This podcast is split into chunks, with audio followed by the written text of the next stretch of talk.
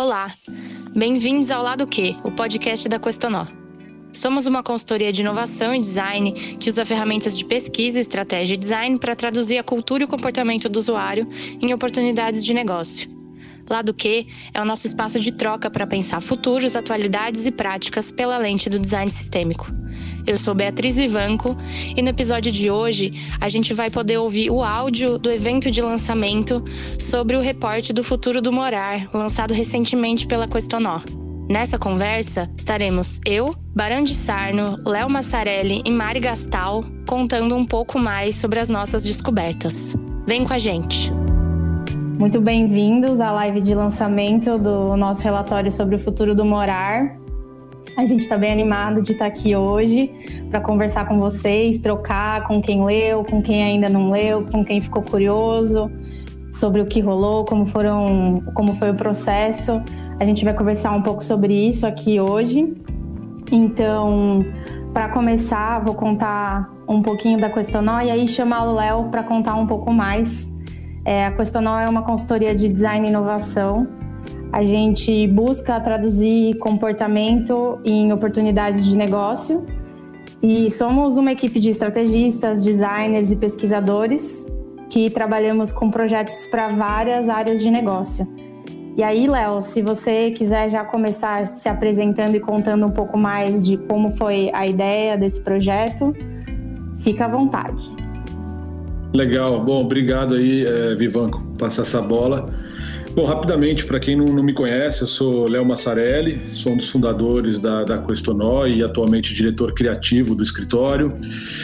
E, assim, acho que a Questonol é uma empresa, como a Vivanco falou, né, que a gente, tá, a gente trabalha muito com inovação e com design, e a gente está muito atento às mudanças do nosso tempo, a novos comportamentos e tal. Então, fora esse estudo, na verdade, a gente tem muitos outros aí que já até convido vocês que nos assistem aqui hoje ou nos ouvem né, no podcast para dar uma fuçada lá na nossa página, porque a gente tem muita coisa interessante, né? É, temos recentemente aqui um, um, um, mini doc que a gente fez sobre nostalgia também, que é muito legal, enfim.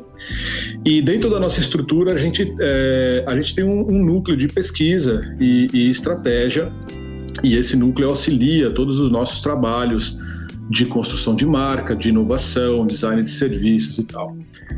E não poderia ser diferente, né? A gente, essa pandemia, ela mudou radicalmente muitas coisas na nossa vida. E eu acho que como designers e curiosos e pessoas que trabalham criando cultura, criando objetos, criando mensagens, que a gente fosse extremamente interessado em ver mais de perto essas mudanças, né? Ou seja, o que que, o que, que a gente toma né, dessa mudança? O que, que a gente aprende com ela? É claro que ela é horrível, ninguém gostaria de estar passando por essa situação, mas uh, a gente tem que ser otimista e tentar perceber algumas oportunidades que aí existem, né? É, eu acho que, é, assim, de, de forma geral, a, a, pandemia ela é uma onda extremamente destrutiva, mas como grandes ondas, às vezes ela serve para limpar, né, velhos hábitos e abrir caminho para novos hábitos e novas e novas coisas. Então a gente foi muito motivado por essa curiosidade e para tentar colocar uma lupa mais de perto uh, e entender quais essas mudanças uh, que podem, enfim, pavimentar um caminho de uma série de inovações. E, e acho que uma das mudanças mais fortes tem a ver com morar, algo que talvez a gente passe, né, a gente perceba pouco no nosso dia a dia, a importância desse, é, dessa experiência e do equipamento casa, né? Mas que de repente fomos todos forçados a ficar dentro da, da casa e a gente descobriu muitas coisas. Então a, a motivação veio daí, da gente, poxa, vamos, vamos olhar para isso e a partir daqui criar novas histórias. É, e assim surgiu uh, esse estudo que eu espero que todos leiam, que todos gostem, que a gente bate um papo aqui hoje. A Mari foi uma das pessoas que conduziu essa pesquisa, junto com, enfim, com o nosso núcleo de pesquisa, né? Seria legal ela se apresentar um pouquinho e o Barão, né? Que que depois também colocou uma, uma super lente criativa aí. Então vamos ouvir um pouquinho deles e, e, a gente vai se provocar aqui um pouquinho, trazer outros dados e tal. Obrigado, viu, Bia? Imagina. Bora, Mari, se apresenta então, já que o Lote puxou.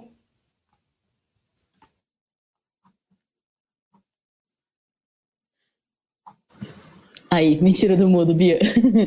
Confio em você para me tirar e me colocar no mudo.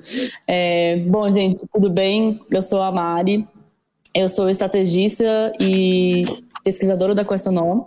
É, participei desse projeto em diversas fases e acho que foi muito, muito, muito rico para todo mundo. Não foi, não foi só eu, como estrategista, que participei desse projeto especificamente, né? Todo mundo do time e várias pessoas de diferentes áreas da Questionol se envolveram em momentos diferentes e foi muito legal porque isso colocou todo mundo em contato com essa nova reflexão de, beleza, o que acontece com a nossa casa, depois de uma pandemia? O que acontece com a nossa vivência dentro de casa depois de uma pandemia? Muda, não muda? É, como é que vai ser né, o futuro? Então, colocou a gente numa, num modo ali de, de futurismo e de previsão e tentar entender o que estava acontecendo, tentar olhar os comportamentos, que foi muito interessante, foi muito legal é, essa, essa visão. Acho que é super importante para a gente que trabalha com inovação, que trabalha com design, sempre estar tá olhando como que esse, o, as mudanças bruscas do mundo afetam as nossas escolhas até dentro de casa, até dentro do nosso quarto, até dentro do nosso banheiro. Então, foi um processo super rico. É, tem umas meninas aí que participaram comigo que estão também aqui no grupo. Oi, meninas da pesquisa. e, bom, eu acho que é isso. Passar a palavra pro Barão e a gente vai conversando. Bora. Peraí, Barão, que eu vou te desmutar também. Me desmutei, me desmutei. Pronto. Olá a todos. Aí, Mari, valeu, passar a bola. É, alegria estar tá aqui. Não tinha feito ainda esse esquema de live. Confesso que eu ainda estou aqui animado olhando, as pessoas comentando, vendo aqui e tal, estou entendendo a mídia. E fiquei um tanto prestando um tanto de atenção nisso e achei divertido. Bom, é isso. Morar, ele muda nesse contexto, né? Estou aqui fazendo uma entrevista com outras pessoas, se reunindo e estou na minha casa.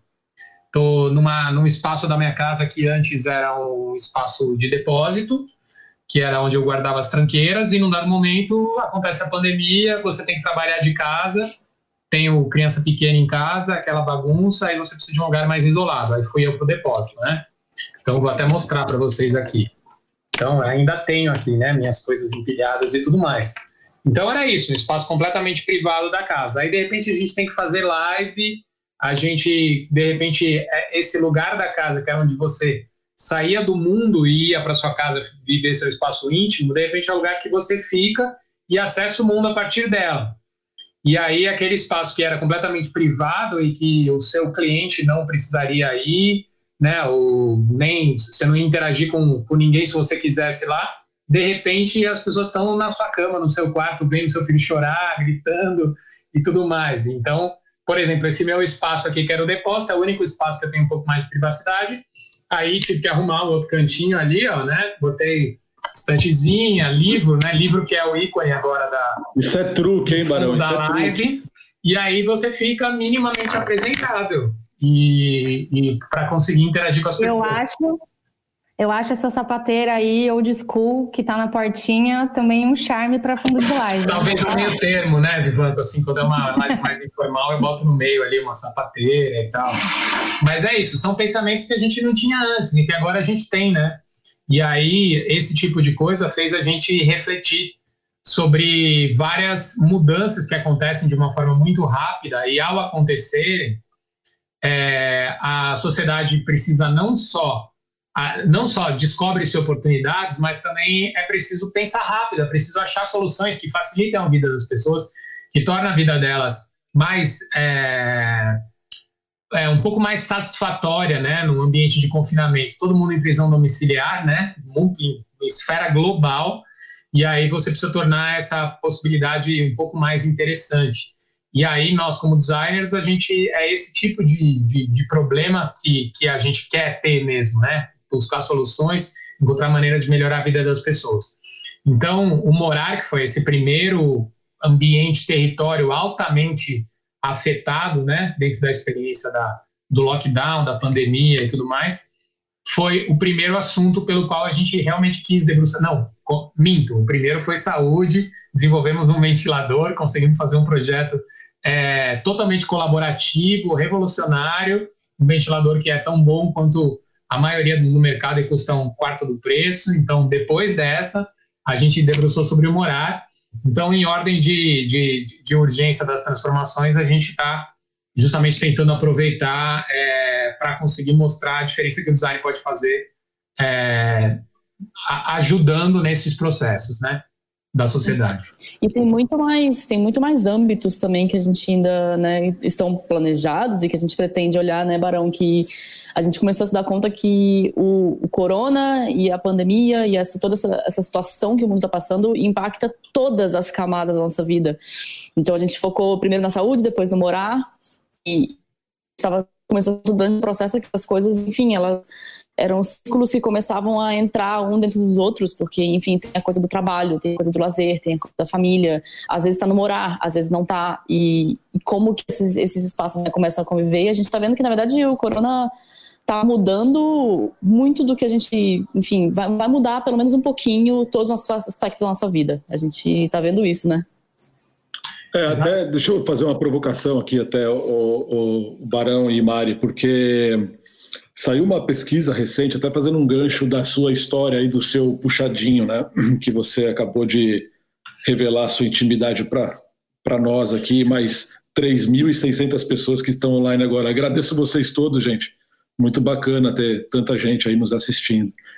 É, mas saiu uma pesquisa recente, cara, que do grupo Zap, se não me engano, é, houve uma, um aumento, um incremento de busca por imóveis ah, no interior de São Paulo, até mais ou menos 100 quilômetros ah, de São Paulo, um incremento de 480% na busca desses imóveis. E essa pesquisa está muito alinhada com uma outra que saiu também, uma matéria recente no New York Times, de um boom em Nova York das pessoas é, saindo de Manhattan e indo para o que eles chamam né, do subúrbio, aquelas regiões ali próximas, Long Island, Hudson Valley, essas coisas todas. É, e, e, e, pelo menos o que eles, que eles trazem ali, né, eu acho que a gente viu um pouco de perto isso no nosso, na nossa pesquisa, é, que a motivação das, das pessoas, óbvio, é, elas, enfim, é, amparadas, né, talvez pelo home office, que eu acho que é uma grande, é um grande lance, né, que também está aí, que aconteceu, as pessoas têm buscado muito uma outra sala, né? Assim, algo que talvez a gente tinha tivesse descartado nos últimos anos, né? Buscando moradias cada vez menores e agora as pessoas precisando, né? Talvez de mais espaço. Então eram dois fatores que apareceram muito fortemente, né? Um, um, um espaço dedicado para outras atividades que não eram pensadas na, na, na casa, né? E aí são várias outras e também o contato com o verde, né, principalmente para as famílias que, enfim, com crianças trancadas dentro de apartamentos, na sua maioria. E o terceiro motivo que, que, que, que, que, que, que apareceu era a questão do, do medo da densidade mesmo, né, da, da, do mundo urbano e tal, ou seja, as pessoas buscando essa alternativa. Seria legal você comentar um pouquinho, porque essas outras atividades aí foi um pouco que vocês uh, viram aí, né, Mari, Barão. Antes de vocês comentarem isso, eu queria dar um, um passinho atrás para a gente já chegar nesse lugar. É, foi muito legal o processo dentro da Questonó para a gente chegar nesse território do morar, né? E aí, Mari e Barão, que estavam né, junto no começo do projeto, quando a gente começou, tipo, a confusão, putz, estamos no meio de uma pandemia, não temos mais certeza de nada, vamos ter que redescobrir, repensar tudo de novo. E aí, aconteceram vários processos internos para que a gente chegasse agora nesse relatório final. Então, se vocês puderem vir desse lugar para a gente já ir chegando um pouco mais, trazendo um pouco mais de como foi esse desenrolar interno para a gente chegar no que a gente tem hoje de resultado e aí a gente começa a abordar, ampliar um pouco mais. Quer começar, Barão? Posso puxar? Pode ir, Mari. é, eu posso falar da parte inicial do projeto que eu tive bastante envolvida, e aí se eu pular algumas partes você complementa, Barão. Mas é, foi muito interessante que basicamente a gente se colocou num, num momento de, bom, tá acontecendo isso que ninguém nunca viveu antes, é, né, tempos sem precedentes, que nem a gente ficava falando o tempo inteiro. Então a gente colocou, é, né, ativou várias pessoas de diversas equipes e, e nos colocamos na visão de, bom, vamos olhar isso com olhar de design, vamos olhar isso com olhar analítico. A gente tem que começar a observar isso de um jeito não só como usuários e sofredores desse contexto, mas também, bom, o que, que a gente está conseguindo ver adiante, né? Então vamos olhar isso com um olharzinho um pouco mais analítico mesmo. E foi muito interessante porque a gente juntou o pessoal aqui e aí tinha as nossas vivências pessoais, que a gente já trazia uma carga enorme para a pesquisa, né? Mas a gente começou a trazer isso, então, olha, eu estou vivendo isso, e aí a gente começou a investigar, bom, é, tem outras pessoas vivendo isso também, e será que eu estou sozinho, ou será que é um movimento coletivo? A gente foi descobrindo esses movimentos e até a participação da Rena é, em Nova York, que é da nossa divisão Questionó em Nova York, lá no Brooklyn, foi incrível também, porque ela trouxe outras visões, outras experiências.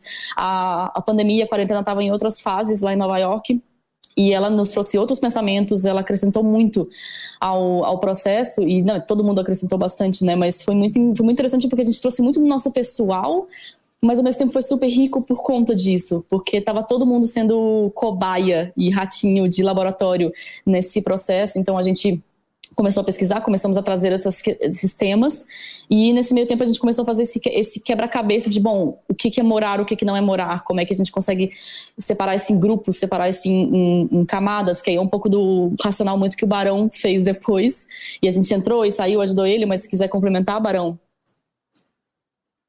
É, exatamente. O, a questão foi essa, porque o morar de repente virou o mundo, né? E aí, como é que a gente fala do morar, né? Morar virou trabalho, morar virou.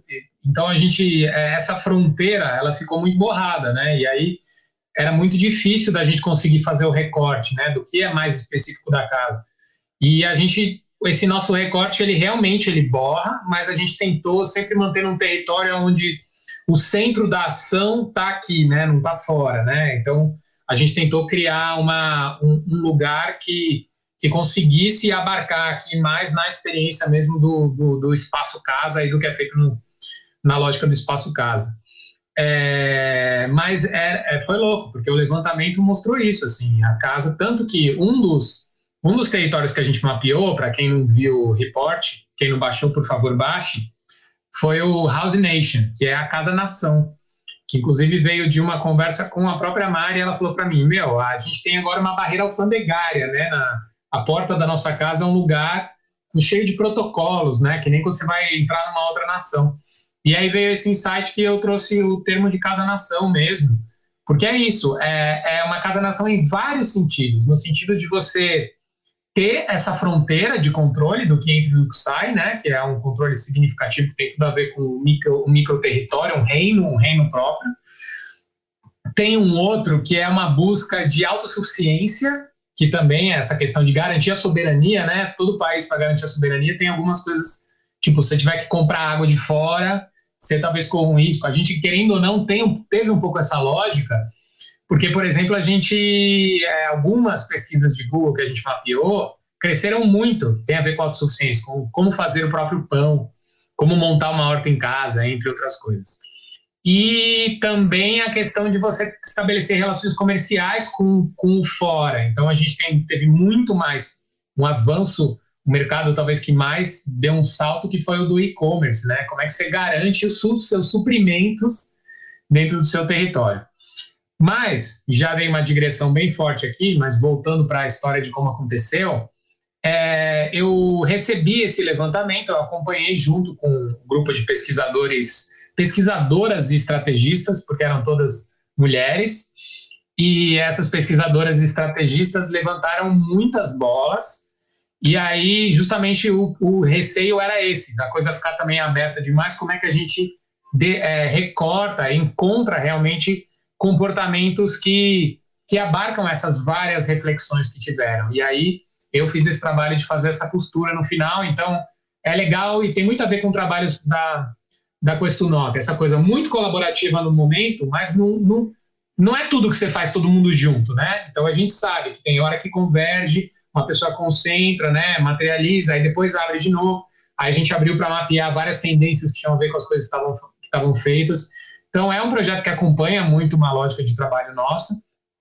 E aí, é, depois um trabalho junto com o pessoal de, de, de arquitetura de informação, design gráfico e tudo mais, para a gente conseguir amarrar de um jeito que fique bem palatável, bem fácil de ler, um levantamento muito amplo, né? Que foi, que foi como rolou. Então foi muito legal, muito colaborativo e, enfim, já fico com vontade de ficar falando sobre, né? Como eu já fiz no meio, então vamos continuar. Ah, a gente tá dando vários spoilers aqui do conteúdo que tá bem legal. A gente não falou da então, natureza, então, né? Provocação Coisa da natureza. A gente pulou não a pergunta falou, do Léo. Não falou, por isso que eu ia, não falou, por isso que eu ia falar agora. Vamos voltar. Eu tenho coisas a acrescentar. Então, começa você, Mari, que eu lembro que você foi a primeira a falar para mim desse, desse êxodo, né? Aí eu vou trazer a questão da natureza na própria cidade. Então, começa você. Foi. É, não, eu achei isso para mim, pessoalmente, uma das coisas que mais saltou. É, eu até tava venho contando essa história desde que começou a pandemia, que não é relacionada à pandemia diretamente, mas eu acho muito interessante isso, que é, eu não achava, eu sou de Brasília originalmente, e Brasília é uma cidade super verde, eu morava perto do lago, é uma cidade que é muito horizontal, então você não tem prédios altos, é uma cidade com muitos gramados, é, é super espaçada. E quando eu me mudei para São Paulo, já faz mais de dois anos, é, eu não achava que eu ia sentir falta do verde. Para mim, tipo, beleza, faz parte, eu gosto, mas não é. E, cara, é um negócio que é real, assim, você, na hora que você abre essa janela e você só vê telhados e caixa d'água e fio, e você só vê cinza e concreto, você fala, hum, eu acho que eu gostava de ver um pouquinho de verde, acho que eu gostava de ver umas árvores na minha vida. Isso quando você então tem a sorte de ter um apartamento que tem vista, né, porque às vezes o que você vê é em pena do outro prédio, ou então a janela da área de serviço do vizinho. Que aí é muito mais triste. Então, e eu não achava que isso era importante para mim até o momento que eu me mudei de uma cidade super verde para uma cidade menos verde, que é São Paulo. E aí, quando esse movimento da pandemia começou, de que é, imediatamente eu senti um pouco isso, eu falei, bom, eu tô dentro de um apartamento, eu preciso. Ah, eu comecei a ter aquela, aquela agonia e ter aquela vontade de fugir para um chalé no meio das montanhas. E aí a gente achou essas notícias, o pessoal falando que aumentou tipo 400% a procura de corretores imobiliários, o pessoal querendo comprar casa, sei lá, aqui na volta, né, em Campos Jordão, em Monte Verde, comprar casas onde as pessoas, na verdade, costumam passar férias e não morar de verdade. Mas com, a, com o advento do home office, com essas possibilidades de trabalho remoto, o pessoal começou realmente a rever todos esses planos de vida. Então, por que não eu ter tudo? Por que não eu, eu estar perto da natureza e também ter um emprego que eu gosto, e também trabalhar no que eu amo? Então, eu acho que foi muito, muito interessante, que mudou um pouco a cabeça de muita gente. E eu acho que é um futuro que eu gostaria de vislumbrar para o país, de descentralização de São Paulo, por mais que eu ache São Paulo uma cidade incrível, é, se outras empresas maiores pudessem não estar em São Paulo, é, o que, que falta, sabe? O que, que falta para a nossa força de trabalho do país não precisar se concentrar em centros urbanos que já estão super saturados de gente, carro, de transporte, enfim, de tudo, né? E a gente poder é, espalhar um pouquinho mais pelo país, né? Ocupar um pouco mais o resto do país, curtir um pouco mais a natureza, eu acho que foi foi uma, uma, uma conclusão muito legal da, da, que veio com a pandemia e eu gostaria de ver isso imprintado no futuro daqui para frente. Assim, não sei se vai rolar, mas seria legal. É, até acho que é importante também até é, puta, a gente está falando aqui sobre o morar, né? E, e, e num país é, como o nosso, eu acho que a gente tem muitos morares, né? Assim, existem N perspectivas do morar é, e a gente não pode deixar de, de, de olhar para isso, de, de falar nisso, né? Assim, uma coisa é a gente, enfim, quem mora num apartamento sofre de alguma questão, mas quem mora de repente dentro de uma de uma comunidade sobre uma, enfim, uma outra perspectiva ainda bastante complexa é uma outra realidade. Só que existe um ponto em comum que eu acho interessante e, e você vê como morar é algo complexo e interessante dentro de uma cidade é, que é o fato dessa possível descentralização. Né? Então, assim, uma, uma metrópole louca como São Paulo, assim como outras, sofre de tantos problemas, muitos deles também por causa do adensamento. O adensamento, ele é solução em vários aspectos, mas ele também é um problema em outros aspectos, né? porque tem um crescimento desorganizado de uma cidade. E, de repente, essa onda que eu falei no começo, né? que, enfim, ela lava tudo, ela estraga um monte de coisa, mas também lava, pode estar aí uh, uma possibilidade interessante de ser revisto a partir da lógica do morar uh, e do trabalho, uh, uma outra lógica de cidades também. Enfim, o, o Barão está aqui, ele é um cara que estuda muito o contexto de cidades, mas eu acho muito interessante pensar sobre isso também, né? É, antes de passar a palavra para o Barão, eu queria fazer esse comentário mesmo, porque eu andei vendo várias tendências, né? E aí, como esse recorte do morar e essa vontade de, do êxodo, de voltar para a natureza, de viver, um, é, pensar em outras perspectivas de sucesso, foi uma coisa que aconteceu para uma classe específica, né? Pessoas com poder aquisitivo muito específico. Uhum. É, eu acho muito bom a gente manter sempre isso em mente, né? E aí, Barão, se você quiser trazer sua, sua perspectiva sobre cidades também, uhum. como arquiteto, urbanista, Sim. futurista. É, eu acho que essa foi a reflexão que o que o que o Léo falou, né, dos vários morares, né? E aí essa questão de que existe uma possibilidade de êxodo, ela está um tanto relacionada agora com quem teve essa oportunidade, mas ela sinaliza comportamentos, né? E eu acho que isso também é interessante. Tipo, ah, beleza, por enquanto só sai quem pode, mas por que, que quem pode está saindo, né? Então, isso é uma reflexão interessante. É, existem algumas coisas muito legais para a gente pensar. Uma delas é o fato de que é, a pandemia nos forçou a, a testar a possibilidade do, do home office massivo e a gente teve um resultado estatístico muito surpreendente, que é o fato de que a produtividade não caiu.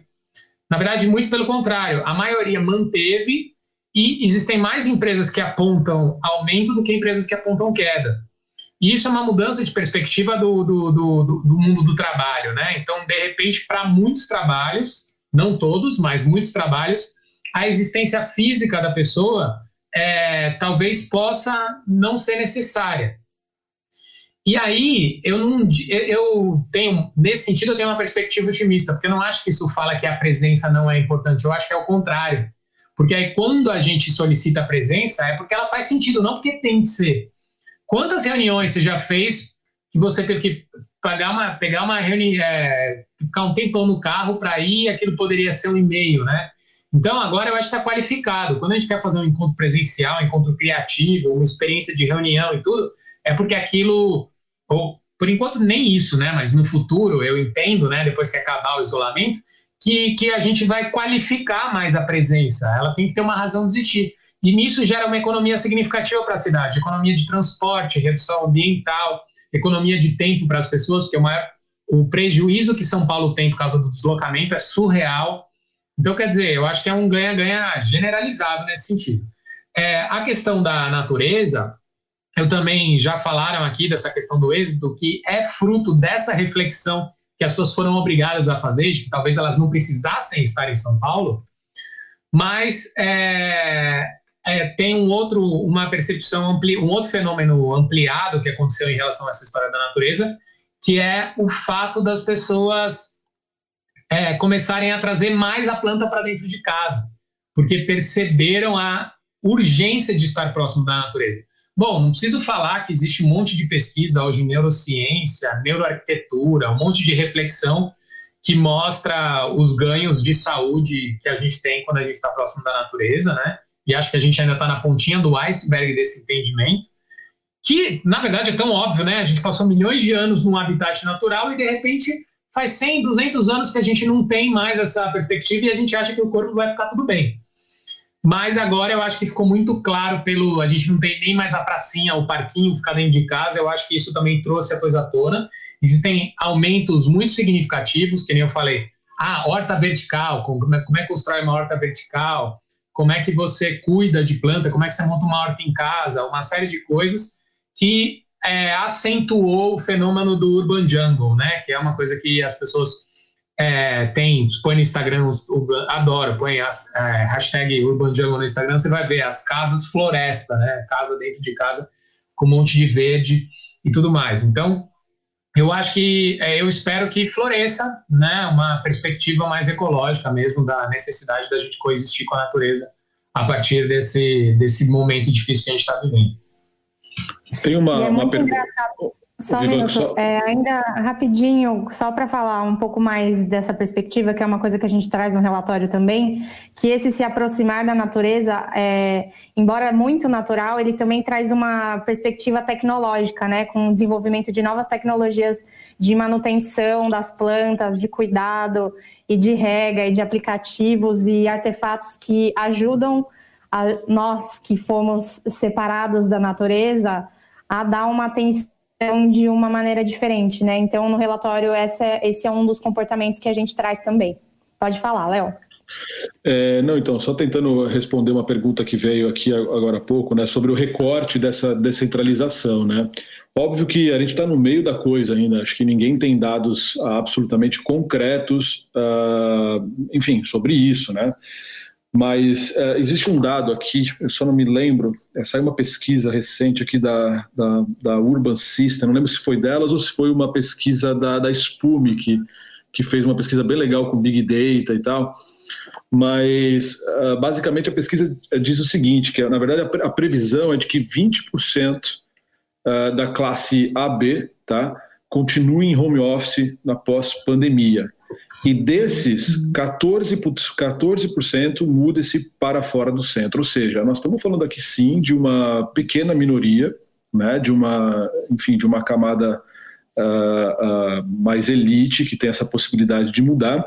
Porém, eu acho que existe um exercício criativo aqui, que aí eu, eu trago também isso que estava acontecendo em Nova York, que as pessoas estavam falando, que a partir do momento que você tem esse apontamento e essa, enfim, as pessoas saírem do centro, mesmo que uma camada da elite, você começa a criar também uma outra rede nessas cidades uh, satélites, nessas cidades próximas. Então, pode ser que a gente veja um movimento nos próximos anos facilitado é, que comece por uma camada né, mais da elite, uma classe AB, que tem a possibilidade de estar trabalhando aí com é, com empresas de serviço, escritórios que, enfim, né, as pessoas podem trabalhar dentro de casa, ao passo que essas pessoas é, ocupam novos lugares, né, numa borda das cidades, muito provavelmente você vê também é, o surgimento de pequenos polos e o que desafoga esses centros e dando uma oportunidade para que outras pessoas também vão. Essa é uma tese interessante de se pensar, vista mais no médio e longo prazo. Boa. É, e sim, com todos os as vantagens e problemas que acarretam nisso, né? Existe, sem dúvida, um fenômeno de que toda vez que você, que, que uma elite se desloca de um local, começa um fenômeno, um processo de gentrificação. Isso é muito é, corriqueiro. No entanto, por outro lado, né, porque nenhuma dessas perspectivas são apenas otimistas ou pessimistas, por outro lado, o adensamento terrível da cidade de São Paulo, que acarreta numa é, e, e, não só em São Paulo, de várias megalópolis, né? Mumbai, as, mega, é, as megalópolis que estão surgindo na África, e tudo tem a ver com oportunidade de trabalho. Então, as pessoas muitas vezes ficam extremamente adensadas num território muito caro, que faz com que o metro quadrado fique muito compactado ali, com um tempo de transporte gigante, em função de que é onde a economia está girando. Então, sob certas perspectivas econômicas, uma, um hiperadensamento ele é muito ruim economicamente para a cidade, para as pessoas e tudo mais. Uma cidade de médio porte é avaliada como uma cidade que tem um custo urbanístico mais reduzido, porque os deslocamentos não são tão grandes, isso, não, isso, isso gera no, tanto no custo de tempo quanto no custo de infraestrutura, mega infraestruturas para conseguir garantir o, a circulação das pessoas. Então, tem esses, é, é, esses dois lados sempre coexistem. E eu acho que como a gente tem, só rapidinho, como a gente tem já um histórico de processos de gentrificação, eu desejaria, e eu acho que como pessoa que trabalha com design, arquitetura e urbanismo, vou forçar, pisar nessa tecla, né, de como é que você cria leis de proteção, né, em alguns lugares, para que o processo não é, afaste as pessoas que são pessoas que residentes do local. Então, como é que você faz disso um processo justamente para quem vivia lá em lugares que muitas vezes estavam numa situação de economia escassa, consigam também se beneficiar de um processo de, de, de florescimento econômico. Então, é, infelizmente, eu acho que boa parte desses processos deveriam ser governamentais. Eu acho muito difícil de conseguir garantir isso de outra forma. E aí cabe a gente é, pisar nessa tecla.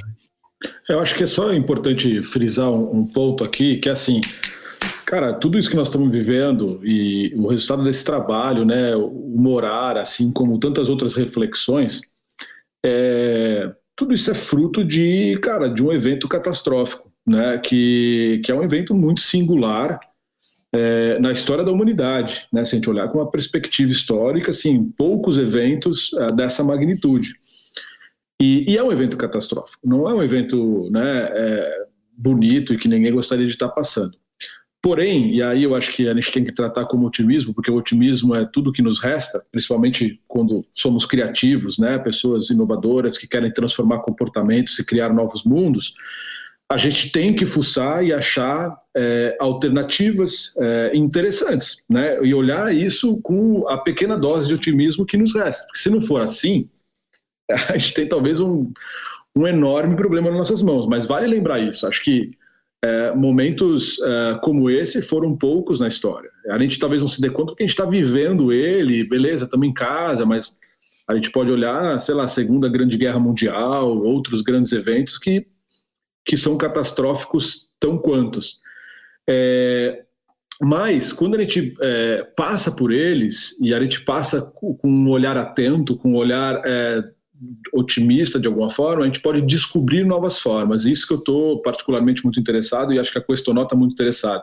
Eu vi um, um, um, podcast hoje muito interessante é, que os caras falavam assim dos, dos grupos uh, de, de cientistas que se deram muito bem na pandemia, né?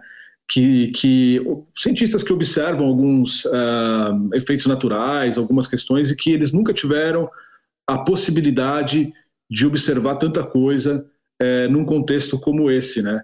E aí ele trouxe um dos exemplos da, da Índia, é, em Delhi, né? E que há anos eles pesquisam, Delhi é uma das cidades mais poluídas do mundo, né? Assim, em termos de, de ar. E, e agora, recentemente, porque houve um lockdown, eles conseguiram, na verdade, pesquisar uma série de questões uh, sobre a qualidade do ar que eles nunca uh, haviam conseguido ter clareza.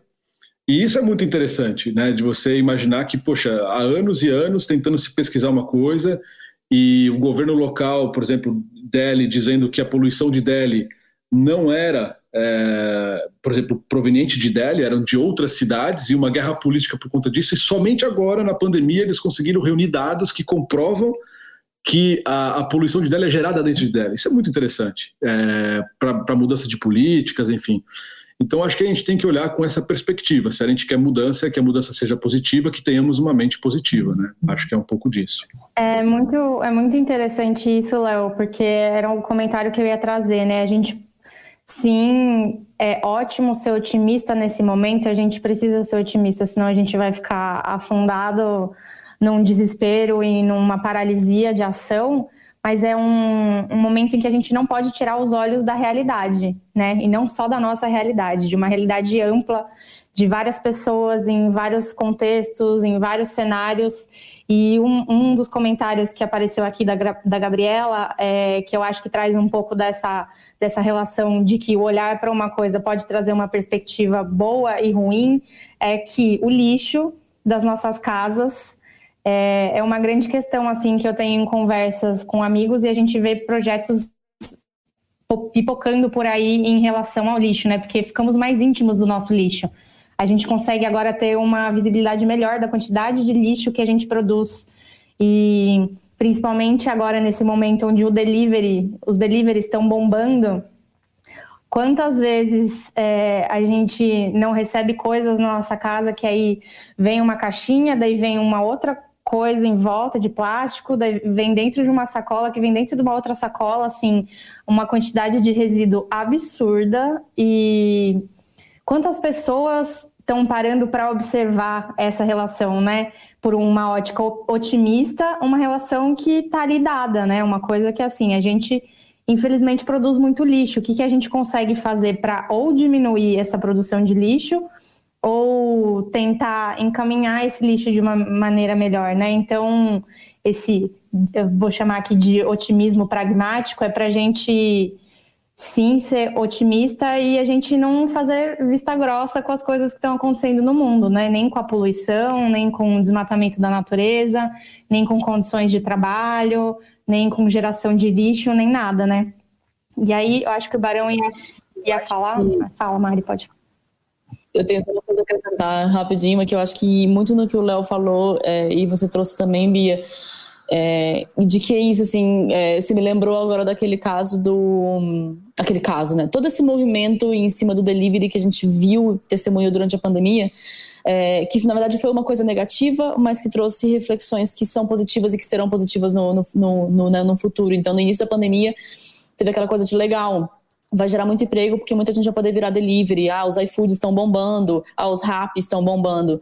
E aí, pouco tempo depois, começou uma discussão bem interessante também em relação às condições de trabalho desses caras, né? E, enfim, é, é justo o que eles fazem, eles têm estrutura para trabalhar, e acho que se não tivesse acontecido o pico de atividade que teve no início da pandemia, a gente não teria discutido as condições de trabalho desses, desses trabalhadores. Então, é, foi uma coisa que foi ruim, mas que talvez vá vir para bem e tomara que vá gerar algum tipo também de, de, mudança em relação a essas condições de trabalho desses caras. Mas só aconteceu a reflexão em cima da condição deles e o que estava acontecendo com eles e o que eles estavam passando por conta de uma pandemia e por conta de um pico de, de, de demanda, né?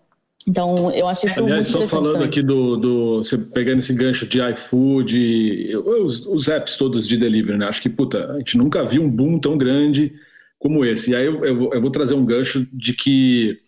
daquilo que a gente explorou bastante, né? No nossa, na nossa visão criativa e tal. É, mas eu vou trazer alguns dados, cara, que puta, são, são bem interessantes e acho que comprovam um pouco a tese daquele exercício criativo que nós fizemos, né? É, daquela da entrada, da fronteira, né? Que depois as pessoas a gente vai a gente vai divulgar, ah, já está no report, né? É, que é o seguinte, olha, nessa pesquisa com 1.500 chefes de família, né, homens e mulheres, uh, eles apontaram o seguinte: Bom, alguns novos hábitos, né? 84% das pessoas deixam o sapato fora de casa, eu incluído, não, sei quantos de mas 84% das pessoas deixam. 88% das pessoas desinfectam as compras, ou, né, com mercado e, e, pedidos, né? E aí alguns uh, dados interessantes, por exemplo, 69% dessas pessoas gostariam de um cômodo de desinfecção na entrada social de casa. Interessante isso, né? Assim, a casa muda. Porra, o que, que eu tenho na minha fronteira? E acho que esse foi um ponto que a gente explorou bem, né? Ali no, no, no nossa visão, né? Em relação a esse ponto, eu acho. Bom, já estou puxando, guia. Depois você me interrompe se eu estiver atropelando a porta do dia, mas essa reflexão da, da, do House Nation foi muito legal, porque a gente se deu conta que é, a minha casa é o espaço onde eu quero estar o mais confortável possível. Eu não quero dentro da minha casa estar tá me estressando se eu estou encostando no lugar errado, e se depois encostei na minha, no meu rosto, se eu cocei o meu olho, e se eu vou por acaso talvez pegar um coronavírus. Então a gente se deu conta que, na verdade, a, a porta de casa tinha virado essa fronteira de que fora eu estou desconfortável, dentro eu estou confortável. E tem que ser assim. E eu quero manter assim. Porque se eu estiver preocupado em me contaminar até na hora que eu vou no meu próprio banheiro e que eu deito na minha própria cama, que inferno, sabe? Ninguém consegue viver assim. Então, é, a gente viu cada vez mais essa tendência de pessoal, enfim, tá criando objetos. Já tem algumas competições de design é, por aí acontecendo no mundo em que o pessoal está tratando desse assunto de desinfecção rápida, desinfecção barata, é, desinfecção portátil, que você consegue, enfim, desinfeccionar um celular, de, é, enfim, tirar esses, essas bactérias, esses vírus de maneira rápida e né, é, barata e que você possa entrar na sua casa e, beleza, relaxar. Já que você estava tão tenso do lado de fora, com medo do coronavírus ou de qualquer outro vírus que acontecer. Então, é, essa reflexão para a gente foi muito interessante, de que, tipo, no fim das contas, por mais que a gente não frequente tanto a nossa casa em tempos normais, a casa é sempre um lugar de conforto e de ah, relaxar, sabe? E eu não quero me preocupar onde eu estou encostando, se eu estou coçando meu olho, se eu estou, enfim, é, o que eu estou fazendo com as minhas mãos dentro da minha casa. Pelo menos que eu tenha um lugar onde eu possa ser meu templo. é, a, a, sensação que eu tenho é que a, a pandemia ela colocou uma lente sobre algumas perspectivas da sociedade que já vinham muito mal. E também colocou uma lente sobre algumas possibilidades de, de transformação que, que poderiam ser positivas, mas é, a, a experiência que a gente tem no dia a dia muitas vezes é uma experiência de quem foi se acostumando com não ter verde em volta, foi se acostumando com mudanças climáticas imprevisíveis, foi se acostumando com as notícias do da seca, não sei aonde, e sim, que inclusive eu teve, tive um amigo, Cândido, que, que falou uma coisa muito boa. Ele falou: a gente parece aquela rã, né? Porque não sei quem já cozinhou rã, eu não tenho coragem, mas diz que você põe ela viva na panela e você vai esquentando a água e ela não percebe e de repente ela já morreu queimada. E eu acho que a gente está vivendo uma coisa muito parecida com isso, assim. E eu acho que, então, assim, não é que eu estou otimista, né? Desculpa eu passar um recado meio sinistro, porque eu sou pessimista a princípio nesse momento histórico da, da sociedade. Eu sou pessimista a curto prazo, mas eu sou otimista a longo prazo, porque eu tenho esperança de uma sociedade sustentável, única e exclusivamente porque é a única opção, né? Então, eu acho que em algum momento ou civilização acaba ou a gente consegue construir. E eu tenho a sensação de que a, a pandemia foi quase que assim, uma agonizada para talvez gerar uma, uma possibilidade de algumas transformações. Coisas que eu achei interessante, né? Por isso que a gente mapeia. É, as discussões sobre algum, é, por exemplo, que, algumas questões de, de, de, de, pensamento colaborativo que as pessoas começaram a ter que ter coletivamente, mesmo de civilidade, né? Você tem que usar máscara para você não. A máscara é muito mais para você não passar para o outro do que você não pegar. Isso é uma coisa que acho que é interessante. É, a, a, questão de autossuficiência, as pessoas ser, uma pessoa que é obrigada a fazer coisa em casa, é muito possível que ela saia transformada, que ela perceba que ela tem mãos para outras coisas, porque a gente teve essa lógica da divisão do trabalho no nível tão extremo que você só faz aquilo que você ganha dinheiro e você acha que a única forma de você sobreviver é comprar todas as outras coisas. Normalmente você faz um pão, você corta o seu cabelo, você faz uma reforma do fio que deu problema, porque você não vai chamar um eletricista. É, existe inclusive uma classe, né, classe AB, que de repente teve que fazer alguns serviços que não fazia há muito tempo, e isso também acredito que deu uma outra perspectiva, uma lente sobre a demanda, a, a necessidade que esses trabalhos têm de serem é, mais decentes e, e, e o quanto você é refém de muitos trabalhos. Então, acho que assim, não é todo mundo, mas eu acho que isso pode gerar, pode despertar algumas noções para algumas pessoas. Meu filho está chorando agora, não sei se vocês estão ouvindo. É, que pode canalizar para algumas transformações mais significativas. A cidade que de repente fica mais verde do, no, de uma hora para outra, o contato mais perto que você tem com o seu lixo. Então, assim, é, ou a gente aproveita essa oportunidade numa situação trágica e em nenhum momento é, eu digo que eu gostaria de estar passando por isso, acho que ninguém, né? É uma situação trágica.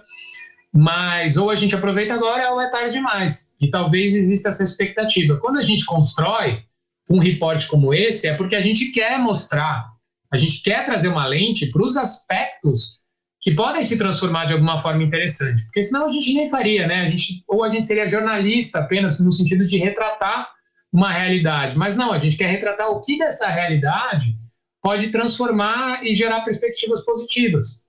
É, porque é, é, um cenário no qual os projetistas, se eles não estão é, concentrados em fazer isso, estão concentrados no quê, né? O que, que a gente vai fazer? Então a gente quer que os clientes venham para a gente para desenvolver projetos desafiadores para a gente criar futuros mais desejáveis, né? A gente quer que pessoas sejam influenciadas por isso e falar, meu, quer dizer que dá, dá para a gente trabalhar distanciado, poxa, dá para eu fazer as coisas em casa, dá para essa questão do do it yourself não é uma coisinha só de moda, isso pode ser disseminado, isso pode ser pensado de uma forma menos de nicho, menos hipster e mais é, diversificado, entre outras possibilidades que de repente a gente encontra. As casas, é, porque a casa é isso, né? A pessoa começa a ter mais, mais poder aquisitivo, ela compra uma casa que tem mais cômodos e cada cômodo serve para uma coisa só. Então eu tenho a sala, é, quanto mais rica a pessoa é, é assim, a sala do baralho, a sala da lareira, a sala do não sei o quê. Sendo que, na verdade, é uma inteligência equivocada da casa. E para isso precisa ter mais manutenção, mais matéria-prima, mais energia e tudo mais. Então, tipo, ah, agora que a gente teve que ter dentro de casa o escritório, a academia, a escola da criança e tudo mais, a gente, a gente começa a perceber que a casa ela pode ter uma lógica mais multifuncional, né? E aí a gente traz a questão do, do espaço programável, né? Então a casa que de repente é um hardware que pode rodar mais softwares, né?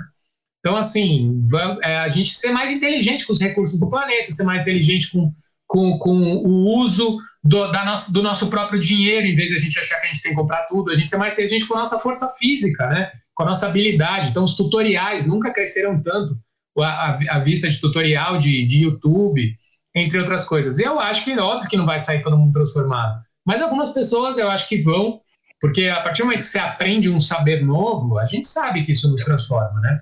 Então, essa que é a perspectiva. O, o, o, lance interessante, né, que a gente fala da mudança do morar, né, e acho que a mudança do morar tem vários aspectos absolutamente funcionais, funcionais. Então, é, lixo, né, a relação com lixo, a relação com a desinfecção, né, entrada e saída e tal, tal, tal.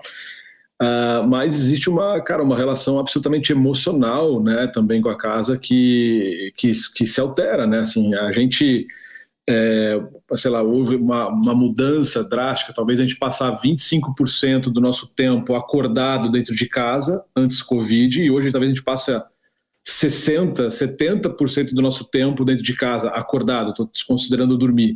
E isso leva a algumas uh, peculiaridades, né? Então, puxando aqui de novo de algumas das pesquisas, né? Que são interessantes, revelam muita coisa uma das palavras mais buscadas aí nos mecanismos nessa nesse período tem a ver com, é, vamos lá, cadeira de correr, que eu entendo que é uma cadeira de escritório, é, quadro, luminárias, microondas, é, aparelho de ginástica, yoga, é, enfim, então tem uma série de, de, de, de, de elementos puramente emocional que, pô, demonstra um pouco uh, como que as pessoas estão, enfim, estão reagindo, né, com essa, com essa, com essa nova realidade, né? É, tem um que é interessante que, que é o da, da, da massa corrida, né? Que acho que foi na pesquisa da Spume também que eu vi esse dado, assim, teve um aumento de 500% de compra de massa corrida. Por quê? Porque, na verdade, as pessoas estão é, prestando atenção mais na sua casa e pequenos detalhes têm incomodado. Então, as pessoas ah, massa corrida, vai lá, vamos corrigir pequenos erros, né? São pequenos detalhes. Então é muito interessante você ver que tanto no aspecto funcional quanto no emocional, cara, morar tem absolutamente outra importância na nossa vida, né? Sim, eu vou aproveitar, Léo, que você entrou nessa seara para falar um pouco de um dos territórios que a gente trouxe lá no relatório, que é o Switch Mode, que fala bastante sobre essa divisão da vida pública e da vida privada, e como é que essa relação mudou muito agora que, como o Barão já comentou, a gente está dentro de casa fazendo reunião com o investidor, é, apresentando lives sobre relatório, vivendo, cozinhando, enfim, fazendo todas as coisas, né? É, tem um, um assunto que eu queria puxar aqui, que eu acho que pode ser bastante interessante, que é de um dos comportamentos que a gente mapeou lá, é como é que a gente a gente vem vendo bastante lives e textos e recomendações sobre como criar rituais para a gente é, recuperar essa diferenciação de esse é o momento em que eu estou trabalhando e a partir de agora, mesmo estando no mesmo lugar, esse é o momento que é para minha família, para o meu autocuidado, enfim. Se vocês quiserem comentar sobre isso, eu acho que pode ser bem legal. Bom, é, tem algo que eu acho que é bastante interessante, que tem a ver exatamente com isso, mas eu acho que é um resumão da lógica do que a gente está pensando. É, o que a gente está vendo agora não é o novo normal, é só um novo normal passageiro, algo vai mudar aí, a gente sabe.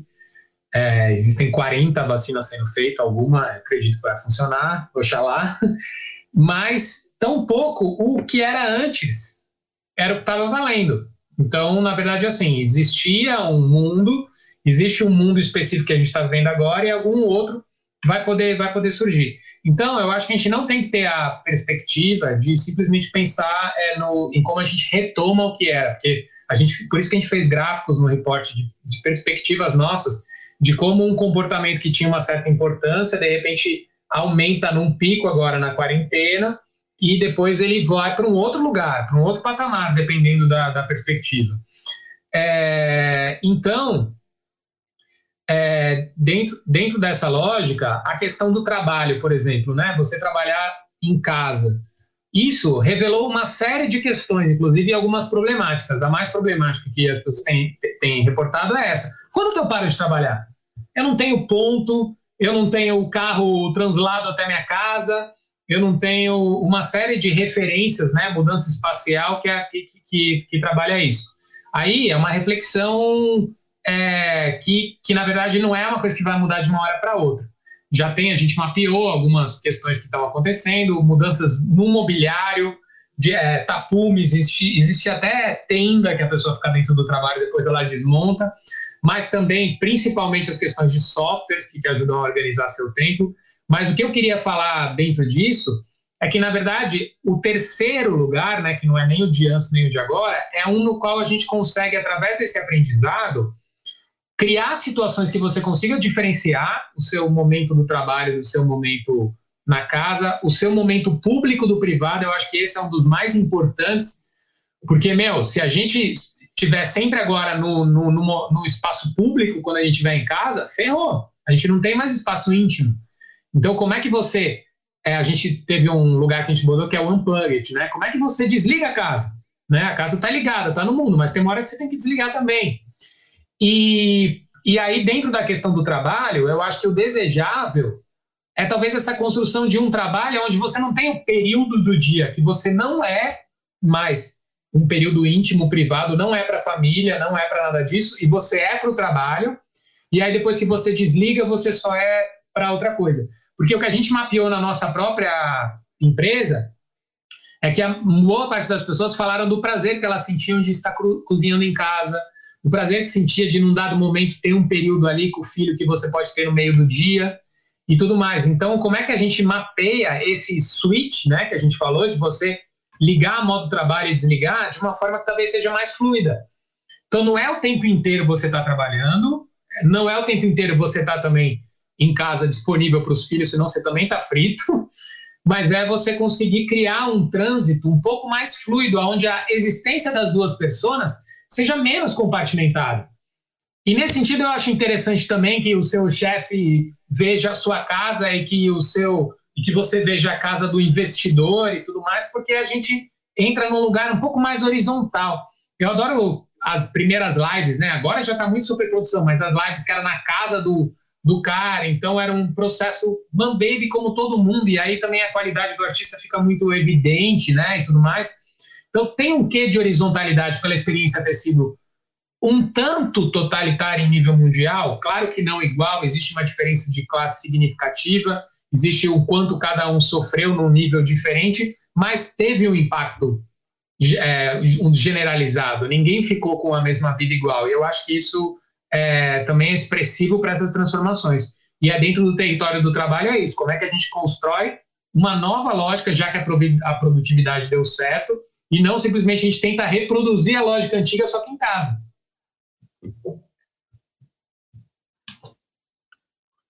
Acho que o. Tem alguns. Opa, desculpa, Léo, quer falar?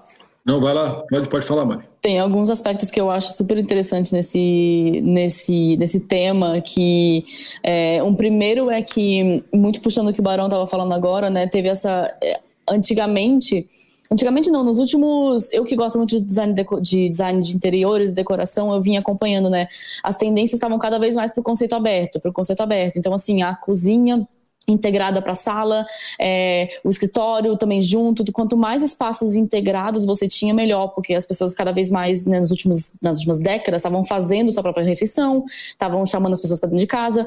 E aí, por conta da pandemia, você viu, na verdade, um pouco da contramão desse movimento todo, que era um movimento que já vinha acontecendo, sei lá, 15, 10 anos. Então, não, talvez sim espaços compartimentados sejam adequados, porque afinal, como está todo mundo muito mais em casa, a gente precisa sim de, enfim, privacidade em certos momentos, a gente precisa de espaços adequados para conseguir trabalhar, para conseguir fazer calls, para conseguir falar em voz alta. Então, eu achei isso muito interessante. É, sobre essa também essa mistura do trabalho e da vida pessoal, eu acho que tem uma reflexão muito legal de se fazer aí, de que muita gente que, enfim, foi obrigada a ficar em casa e foi obrigada a, a conviver junta, começou a ver. Estou é, falando especialmente do papel da mulher, tá? E da mãe de família. Essa pessoa, essa mulher que no fim das que antes pré-pandemia, ela, principalmente a mulher que fazia as coisas domésticas da casa, ela dobrava, ela passava roupa, ela lavava roupa e ninguém percebia. As pessoas depois os filhos e o marido só viam essas roupas magicamente dobradas na gaveta e passadas e prontinhas. E aí com todo mundo sendo forçado a conviver dentro de casa, você é obrigado a confrontar a realidade de que, cara, tem uma pessoa ali que não para um minuto, e enquanto outros estão vendo TV. Então, isso é uma coisa também que eu estou prestando muita atenção, que como esses papéis é, mudaram, pode ser que mudem, é, podem ser que, enfim, isso causa uma mudança, tomara que cause uma mudança, mas esses papéis domésticos de que é, só de você ver essa mulher fazendo esse monte de coisa, é, você, talvez você se dê conta de que, bom, talvez ela faz um pouco de coisa demais. Quem sabe vamos ajudar, quem sabe vamos participar. Dos filhos verem essa mulher cozinhando, participarem um pouco mais, deles verem essas, essas pessoas limpando e, e a sujeira se acumulando muito mais, porque afinal tá todo mundo dentro de casa empilhado. Então, é uma, uma reflexão também que veio muito veio muito forte para mim. E tinha um terceiro aspecto que eu esqueci. Então, vamos indo. É, não, eu queria só. Acho que a gente, a gente já está. É, já passou aqui bastante tempo né, do, do, do, da, nossa, da nossa fala aqui, mas eu queria trazer um pouco para esse lugar da, da inovação. Assim, né? É, a gente aqui da, da Questional, puxa, a gente trabalha em tantos segmentos, assim, né? A gente trabalha desde o segmento automotivo a, ao segmento da comida, ao segmento financeiro, né? E, e, a gente acredita muito nessa, nessa lógica de trabalho uh, integrada e nesses múltiplos conhecimentos e tal. E algo que me chama muita atenção é a gente fala muito de algo que é importante, que é o design sistêmico, né? uma abordagem sistêmica através do design. E, e quando a gente fala no morar, para mim é muito claro que o morar ele é um grande sistema. É, ele é um sistema extremamente complexo porque você está falando de uma série de setores, uma série de. Primeiro, uma série de intenções, uma série de usuários, né?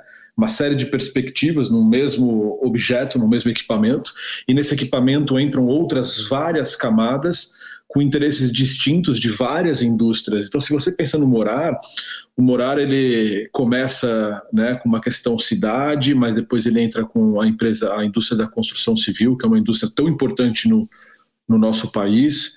É, depois ele entra com uma camada de móveis, ele entra com uma camada de, de dados, de é, infraestrutura, é, equipamentos domésticos. Então, se você olha para isso e fala assim, cara, isso é uma teia absolutamente intrincada de relações entre esses vários setores. É, e o interessante, e aqui fica muito do meu convite, um convite da questão, é porque cada um desses setores, muitas vezes, eles estão olhando com perspectivas absolutamente unitárias. Né? Então, assim, a, a, a empresa que está fazendo a construção de um edifício ou de uma casa, ela não está pensando necessariamente nos móveis que vão dentro. A empresa que está fazendo os móveis não necessariamente está pensando nos equipamentos que ele tem que, enfim, abarcar, é, é, e assim por diante.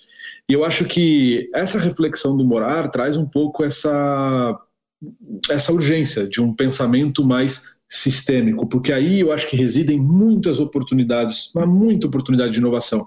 Exemplo, o que o Barão trouxe sobre multifuncionalidade, né?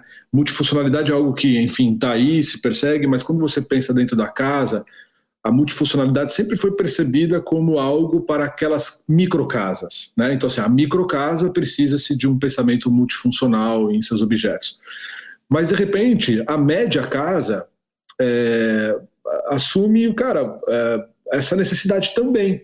Né? Uma casa convencional que, em tese, ah, não precisa de um pensamento é, é multi, poxa, talvez ela possa é, olhar para isso também. E a partir do momento que ela, que ela olha para isso, você começa a ver um modo de pensar talvez diferente de uma construtora que eventualmente já pensa não apenas nas paredes, mas pensa nesses móveis integrados. E a construção e o sistema morar passa a ser outro, porque esse pensamento está integrado.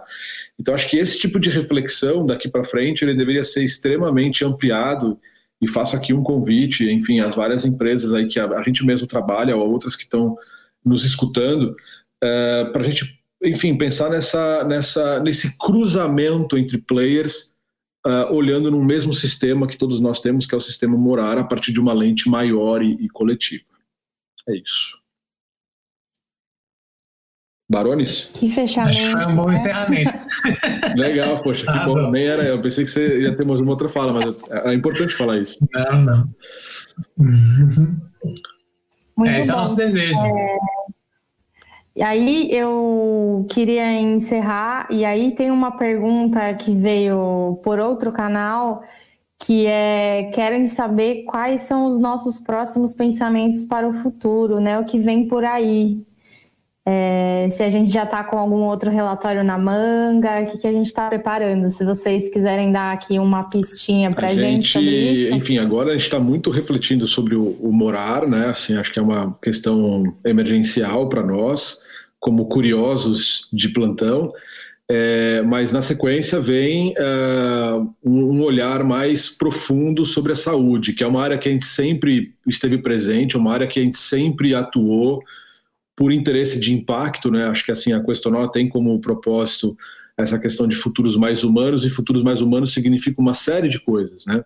E saúde não poderia estar de fora. A gente tem uma longa estrada aí na, na, na no setor da saúde. Recentemente, mesmo como o Barão falou aqui, poxa, tivemos uma incursão super legal do, do respirador pulmonar é, e a gente está colocando uma lupa uh, para que brevemente a gente abra aqui um canal uh, com esse tema em questão. Então, acho que esse é o próximo passo. E aí, existem outros, né? Mais para frente vocês vão saber. Já o Barão coordenou também aí um estudo que acho que no começo do ano que vem a gente vai lançar, que tem muito a ver com sustentabilidade e outros em andamento que vocês serão comunicados.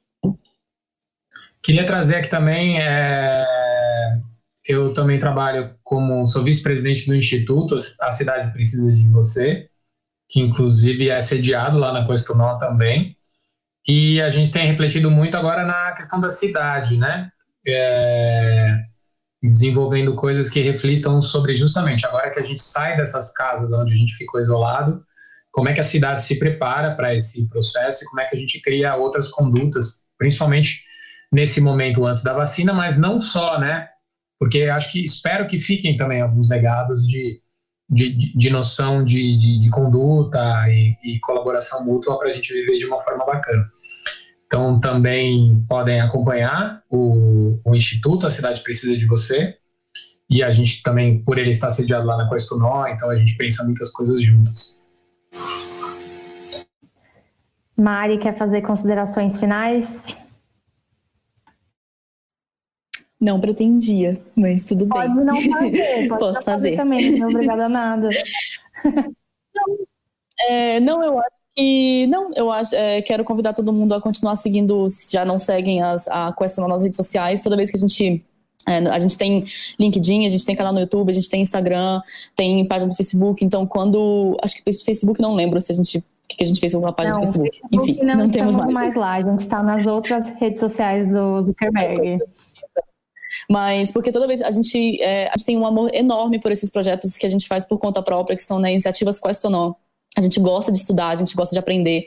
Então, quando essas coisas acontecem, a gente faz um esforço enorme para sair desse, desse só da visão de usuário e entrar para uma visão de pesquisador, uma visão de designer, de o que está acontecendo com o mundo, o que, que, a gente consegue aprender com isso, o que, que a gente consegue levar para os nossos clientes, mas também para a sociedade, gerar um certo conhecimento, colocar uma coisa adiante, mesmo que seja nossa, só a nossa capacidade, que é de pesquisar, estrategizar e desenhar novas possibilidades. Então, continuem acompanhando aí os canais da porque a gente tem pretende tem muito conteúdo planejado para lá para frente. A gente está se espalhando aí pelo mundo e eu acho que, bom, é, o céu é o limite, né? Muito obrigada a vocês, Léo, Mari, Barão, pela conversa.